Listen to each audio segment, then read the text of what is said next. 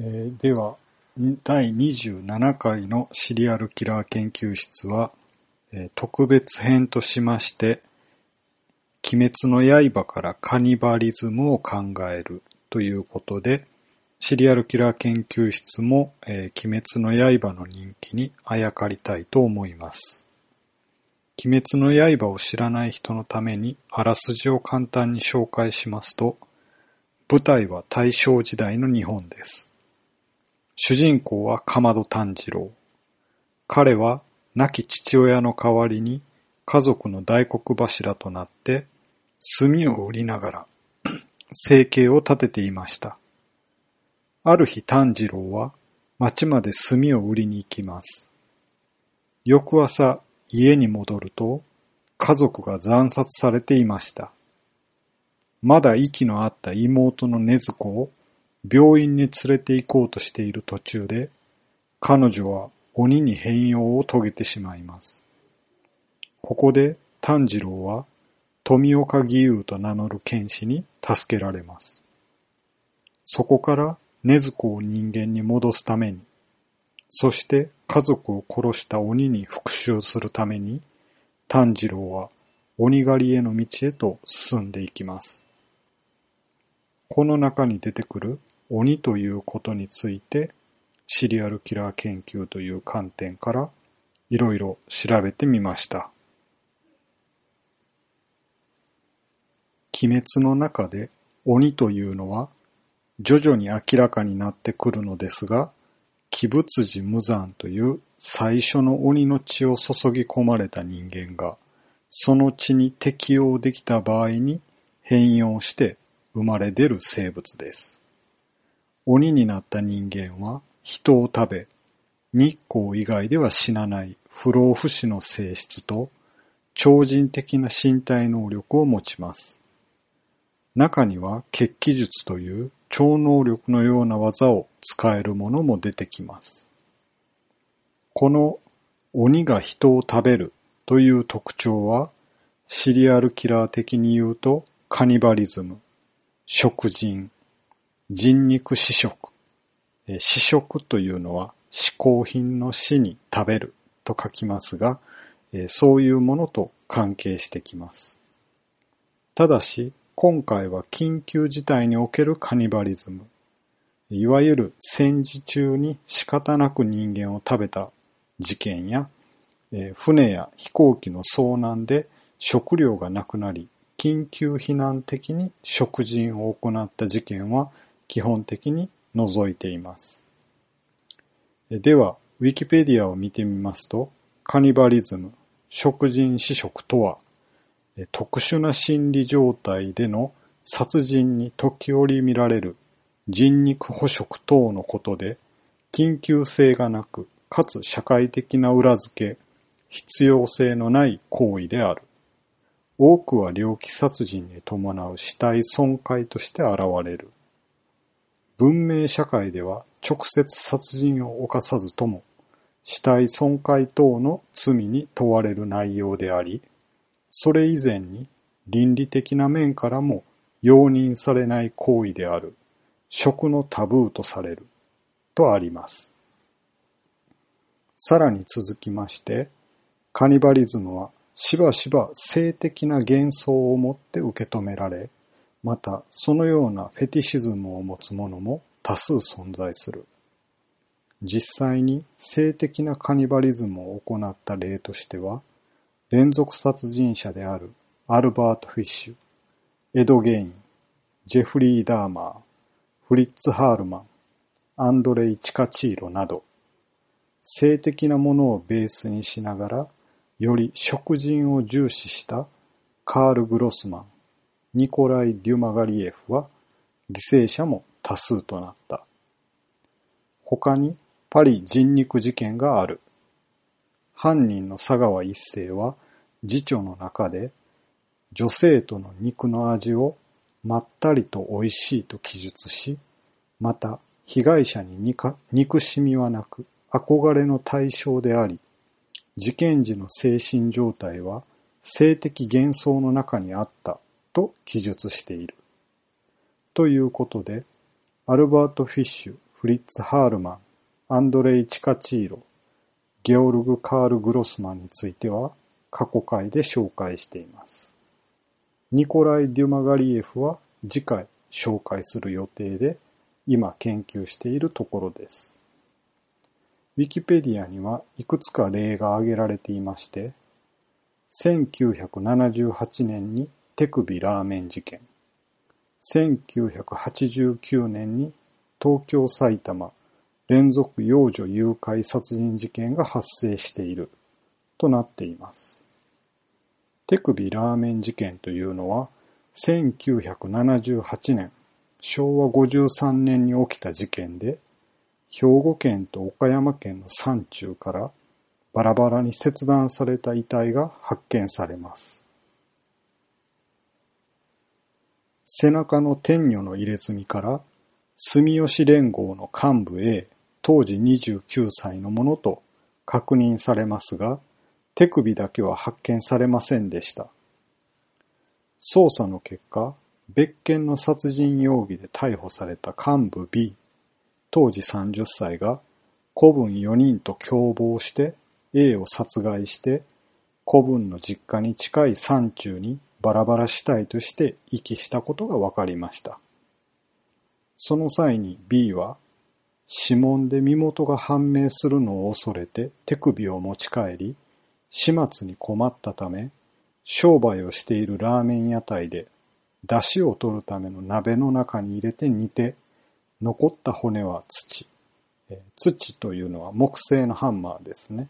そのハンマーで粉々にして捨てたと供述します。組長代行の地位とラーメン屋台の縄張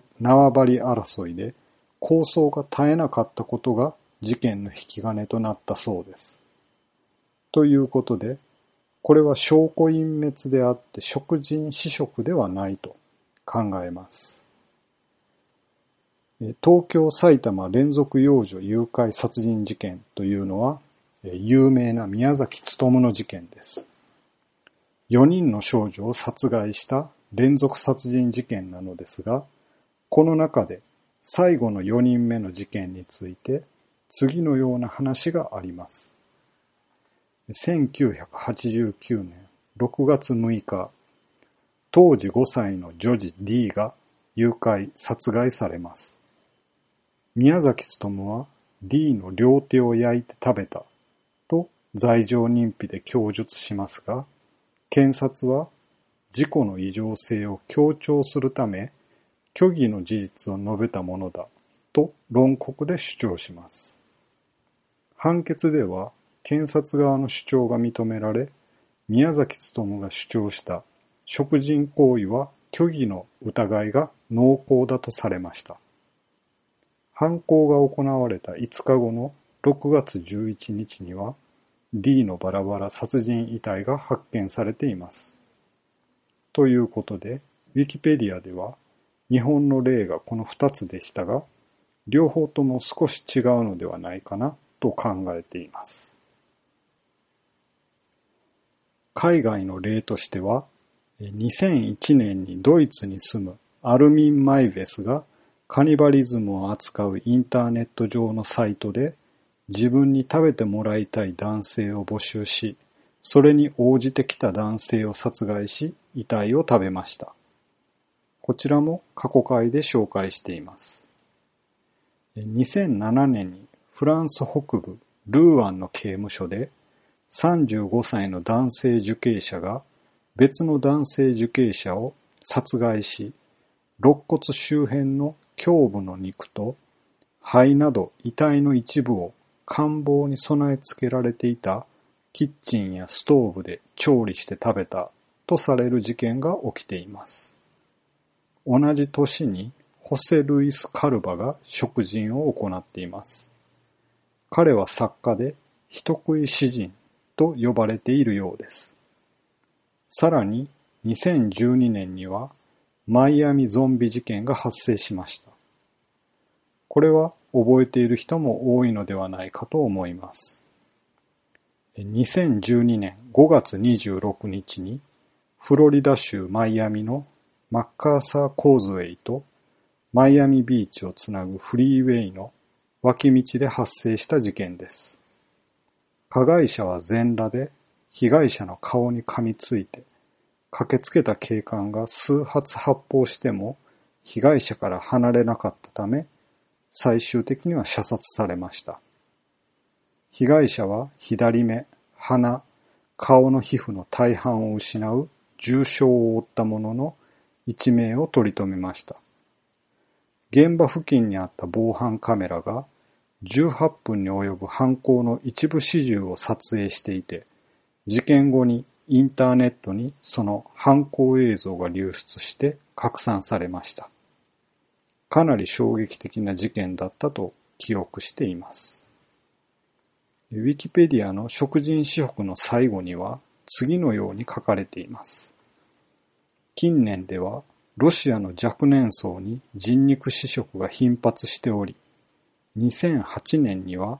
悪魔崇拝を標榜する少年少女8名が同年代の4名を殺害してその肉を食する事件が、2009年にはメタルバンドを組むユーリ・モジノフら青年2人がファンの少女を殺害してその肉や内臓を食する事件が起きている。いずれも犯行動機は要領を得ず、悪魔から逃げたかった、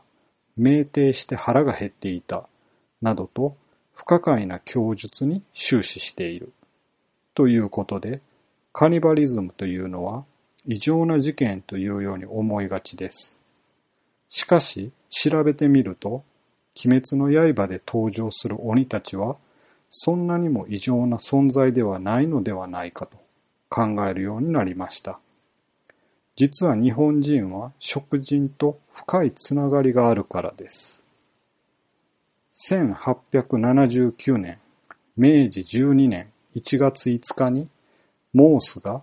帝国大学の生物学会で衝撃的な発表をします。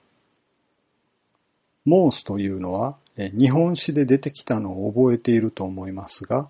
大森貝塚を発見したドイツ人です。彼が大森貝塚から食人風習の証拠が見つかったと発表します。モースはその2年前の明治10年6月17日に来日して3ヶ月後ぐらいから大森貝塚の発掘に着手します。1回目の調査の時から、カニバル・ヴィレージ、食人する人たちの村を訪れてきた、とモースが話すのを同行した松村松俊蔵という人が日記に残しています。当初からモースは大森貝塚人が食人していたと確信していたようです。モースは大森貝塚で7体ほどの人骨を見つけていて、大森貝塚という報告書に次のように書いています。大森貝塚に関連して最も興味ある発見の一つは、そこで見られた食人風習の証拠である。これは日本に人食い人種がいたことを初めて示す資料である。人骨はイノシシ、鹿、その他の重骨と混在した状況で見出されている。これらは重骨と同様すべて割れていた。これは髄を得る目的か、その長さのままで煮るには土器が小さすぎるため煮るに便利なように割ったのである。人骨各部分は発見された際に全くバラバラであった。引っかいたり切り込んだりした傷が著しい骨もある。これはことに筋肉の付着面、すなわち苦労して骨から筋肉を取り離さなければならない箇所に著しい。割れ方自体がはっきり人為的とわかるものもあり、筋肉の付着面に深く切り込みを入れてあるものもある。ということで、埋葬されたのとは明らかに違って、人骨も獣の骨と一緒にバラバラになっていることから、葬ったのではなく不要なものとして破棄したのだと推測しています。周囲の重骨と同様に割れていたり、引っかき傷や切り込み跡があるため、骨髄や肉を切り取ったり、煮るために土器に入る大きさにした形跡と考えたようです。モースはさらに熊本県の大野貝塚も調査していて、そこでも食人風習の明確な、明白な証拠を非常に多く発見したと書いています。このように古代には食糧難のためか、美味しいからか、儀式なのかわかりませんが、カニバリズムが行われていたと考えられます。さらにネットで調べてみますと、ヤフーに次のような様々な事件が取り上げられていました。このあたりから鬼との関係が深くなってきます。1892年、明治25年に赤子の黒焼きを食わんとせし人気という事件があったそうです。これは調べたのですが、他の資料が出てこなかったので、記事から抜き出しますと、三重県のある村の寄り合いで、肺病には人間の黒焼きが一番だという噂が広がります。それを真に受けた人たちが、肺病に苦しむ村人を助けるために、貧しくてこれ以上育てられないという母親から赤子を受け取って事件を起こします。これは閉鎖された村社会の中で当時の人たちの無知が引き起こした偶然で異常なカニバリズム事件のように感じると思います。しかし、そうそう簡単なことではありません。鬼滅の刃の鬼たちが人を食べることで強い生命力や人知を超えた血気術を身につけられるように昔の日本では長い間人の肉を食べると生気がみなぎって病が治ると信じる人たちが一定数存在していました。それがたまに事件として報じられると人を食う鬼という扱いを受けていました。これは薬としての人肉食になります。実際に人間の内臓が民間薬として食されていたという記録があります。江戸時代に処刑された罪人の死体を日本刀で試し切りすることを職業とした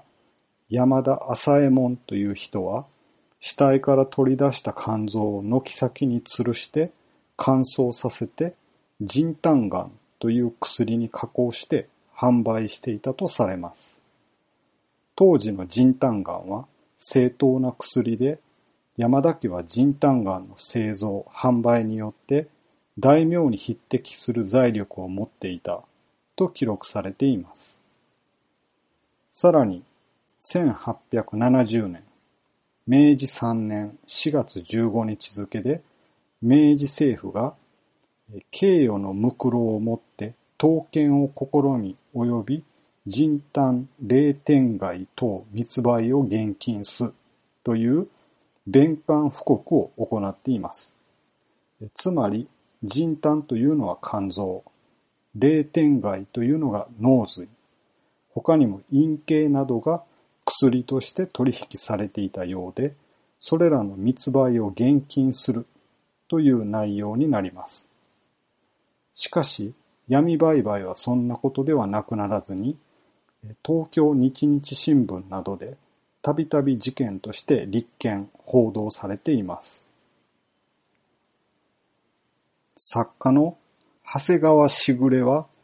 旧門日本橋という本の中で、明治中期の話として、肺病には死人の水、仮装した人の骨壺の底に溜まった水を飲ませるといいんだが、これは脳みその焼いたのだよ、と霊薬の包みを見せられて真っ青になった体験を記しています。1902年、明治35年に発生した尻肉事件、野口治三郎事件とも呼ぶのですが、この事件では、ハンセン病の治療に人肉が有効だという俗説を信じて、被害者の伝部の肉を材料としたスープが作られたという事件です。さらに1906年、明治39年にも神奈川県のある町で肺結核を治療していた29歳の女性が隣の家の子供の肉を食べたという事件が起きています。この事件は隣の家の母親が病で亡くなった息子の肉を近くの線路で歴史していた人の脳みそだと偽って脳みそは患者に特攻ありと理由をつけて高額で29歳の女性に売りつけたという事件です。1911年、明治44年、次の年1912年には大正時代になるという時期ですが、その年に人肉切り売り事件が起きます。長崎県の火葬場で働く男性が遺体を火葬する前に肉を削ぎ落として欲しがる者に販売したということです。伝部や腰の肉を3斤半、約2キロ、リクエストしていた37歳の男性は、大いに喜び、直ちに火葬場に至り、金5円、金5円と酒一升を謝礼としたと、1911年3月23日の読売新聞に報道されています。他にも、中沢啓治の自伝的漫画である裸足の弦には、原子爆弾が広島に投下された直後から、被災地では人骨を粉末状にしたものが放射線障害に効くという迷信が信じられていたという描写があります。その他にも昭和40年代までは日本各地で万病に効くという伝承を信じて、土葬された遺体を掘り起こして肝臓などを摘出して黒焼きにして高価で販売、販売したり、病人に食べさせたりして逮捕されていたことが新聞で報道されています。以上のように、人間の内臓が薬として利用されていたことについては、未だ明らかにされてはいませんが、真瀬原作という安土桃山時代から江戸時代の医者が医学書日用食生という本の中で重肉を厚物、厚物というのは熱いお吸い物のことです。煮物、ナマス、ナマスは今は細切りにした酢の物のことですが、昔は肉を細かく切ったものをナマスと呼んでいたようです。あと干し肉として食すれば様々な病気を治すと解説していて、肉食が薬とみなされていたことを示しています。また、漢方においては、熊の胃は、胆石、胆脳炎、胃潰瘍の鎮痛、鎮静に貯行、著しく効果があると言われますし、金と同じくらいの価値がある高価な薬でした。江戸時代中期の古法派の医師である後藤根山根山は有炭丸、熊の肝を処方して手広く売り出したと言われます。これらの考え方は中国から伝わってきたと考えられます。ここまでが病を治すための食人になりますが、鬼滅の刃でも体が弱く、もしくは病気で死にそうな人が鬼仏寺無惨によって鬼になります。そのような考え方と似ているのではないかと思っています。続いては、上限の6の牛太郎抱きや上限の3の赤座を思い出させる愛ゆえに鬼になったという内容です。敵ではないですが、品津川玄也も鬼を食べて鬼になるという意味では、兄である風柱の品津川実美との不器用な兄弟愛から鬼になったと考えられます。骨はみという文化があります。ウィキペディアから抜粋すると、葬儀の場面でお骨を食べる社会文化的儀礼または風習としての骨はみを行ってきた地域も存在する。長寿を全うした死者や人々に尊敬されていた人物などが非職対象となっていることから、死者の生命力や生前の能力にあやかろうとする素朴な感情が根底にあると見られる。最愛の配偶者の遺骨を噛むことは強い愛惜の念からと思われ、これらは素朴な感情表出として受け止められている。ということです。俳優の勝慎太郎さんは、父親の死に際して遺骨を愛情ゆえに食したと本人が証言しています。いわゆる闇の社会では骨はみの特殊な習慣が継承されているという推測もあります。最後にカニバリズムから少しずれますが、病気でも愛でもなく、ただ人を殺すという人たちももちろんいました。明治から大正にかけて日本ではもらい子殺しが深刻な社会問題になります。事情があって公にできない、隠さなければならない私生児を代わりに育てるという甘い言葉で引き取って養育費をもらいこっそりと殺してしまいます。鬼滅に出てくる鬼たちも人知れずこっそりと人を食べていました。1901年7月31日の読売新聞には次のような記事がありました。50円の養育料付きの養女を釜の熱湯に投げ込み煮殺す人気なるかな。残酷な人の心を持っていない人食い鬼の所業と言えます。大正に入って関東大震災や不況が重なり社会が混乱します。関東大震災は1923年、大正12年に起きています。社会が混乱すると、さらにひどさがエスカレートします。1924年10月16日の読売新聞には、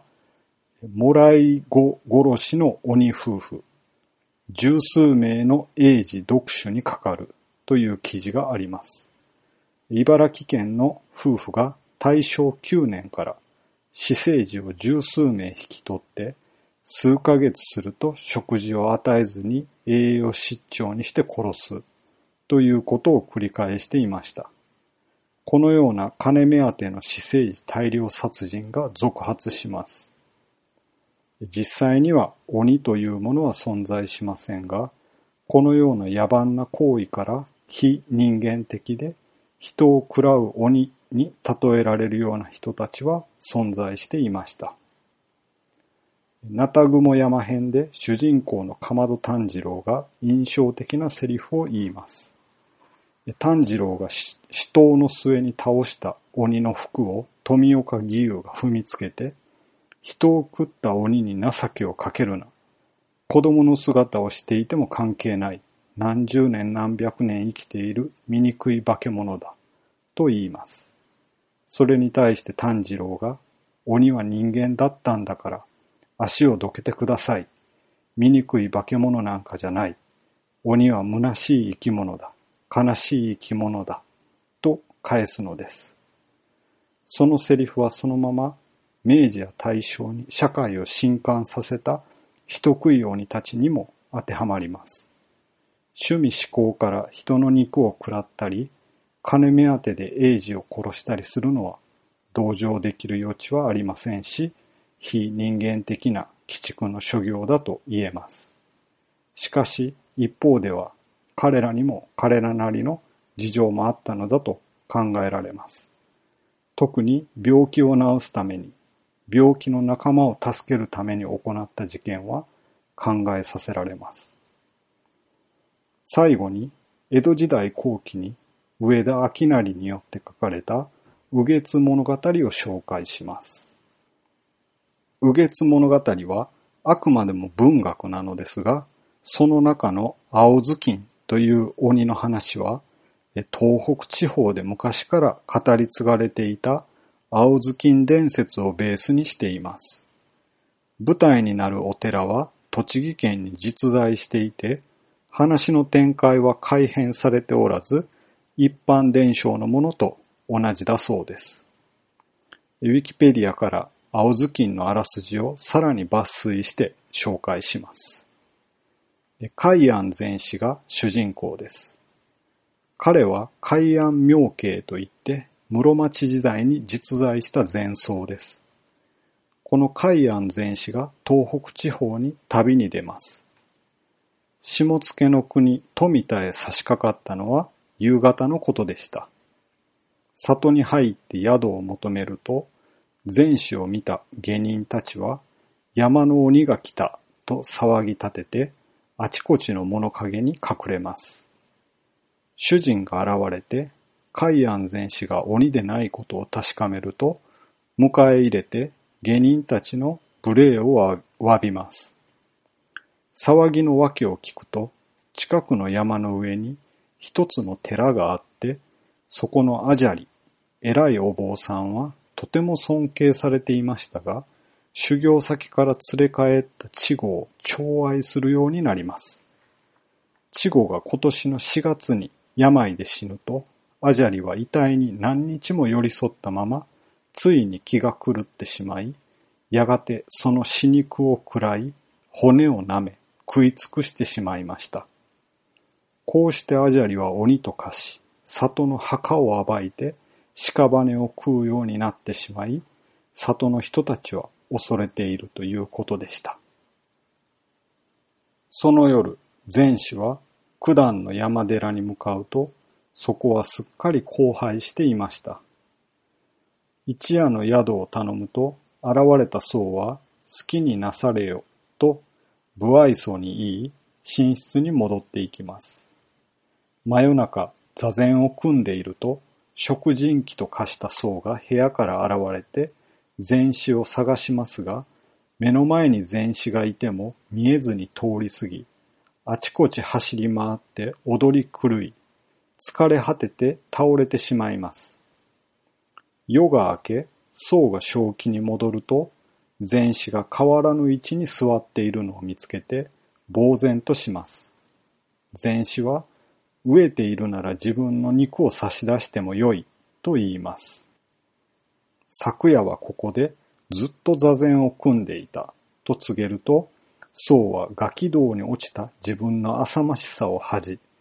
前子に救いを求めました。前子は僧を庭の石の上に座らせ、かぶっていた青ずきんを僧の頭に乗せます。そして衝動歌という禅の秘訣を表していると言われる歌の肉を考案、え考える課題として授けます。この句の真意が解ければ、本来の仏心、仏心に出会うことになると教えて、海安は山を降りて東北へと旅立っていきました。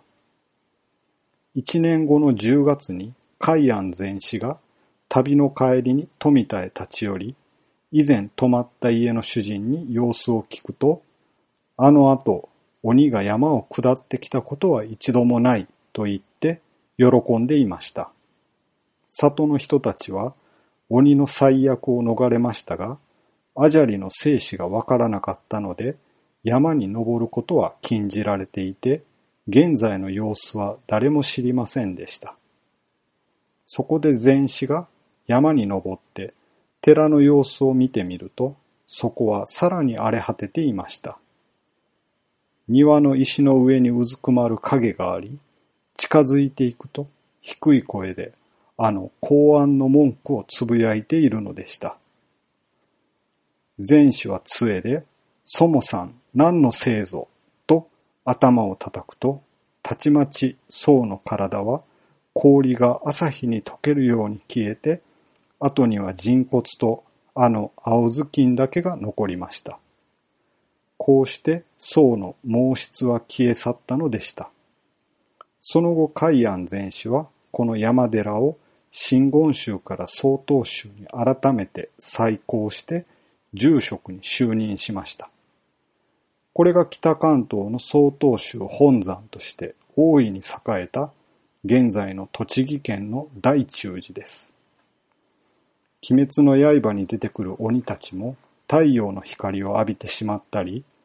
炭治郎や鬼殺隊が持つ日輪刀という刀で首を切られると、衣類や装飾品を残して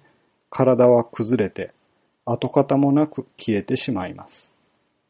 青ずきんのアジャリは一年間公安と向かい合っていたところに海安全氏がきっかけを与えた瞬間に成仏、つまり鬼滅されたのでした。以上のように日本人と食人は実は深く関わっていますし、鬼滅の舞台となった大正時代よりはるか昔から愛や悲しみが人間を鬼へと変えるという逸話が物語の形で何百年も語り継がれ、人々の心を揺さぶってきたと考えられます。鬼滅の刃においても、ただ欲望のままに鬼になったケースもありましたが、それぞれの過去を抱えて、苦悩しながら最後の希望として鬼を選んでしまったエピソードがたくさんありました。